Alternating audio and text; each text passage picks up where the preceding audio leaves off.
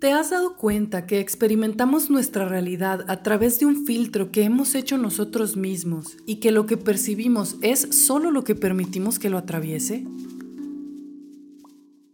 ¿En qué consiste este filtro?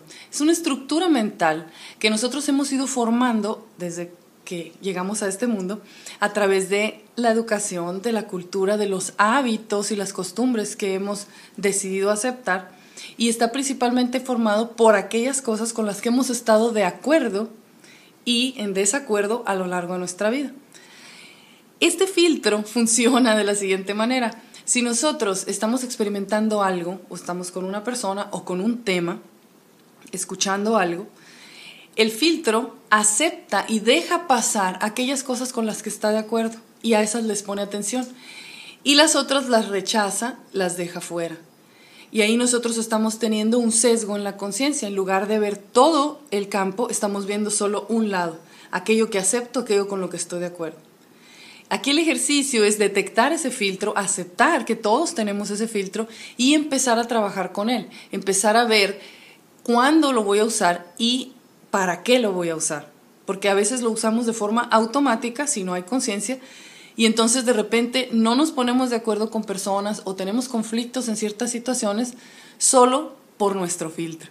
Y aquí hay algo muy, muy importante a considerar, que es que si nosotros ejercitamos ese darse cuenta, esa presencia de aceptar el filtro, podemos rediseñarlo considerando esos aspectos que antes no considerábamos de forma que ese filtro se puede ir limpiando para nosotros tener más capacidad de comprensión y cada vez que nos veamos eh, frente a una nueva situación, una nueva persona o un tema, poder tener esa disposición a ver lo nuevo, lo que antes no habíamos visto de esa situación, persona o tema. De modo que el filtro pierde su poder, digamos, no tiene poder propio porque no tiene vida propia, es una estructura mental, pero nosotros la hemos puesto a trabajar de forma automática porque ese ha sido el, condicionamiento y ahora podemos experimentar quitarle el piloto automático y empezar a hacernos conscientes de ese filtro.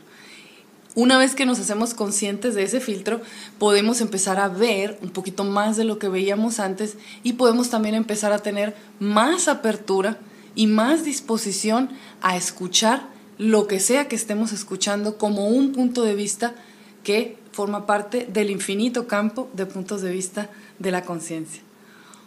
Gracias. Si tienen alguna pregunta, estoy para servirles y bienvenidos de nuevo. Saludos.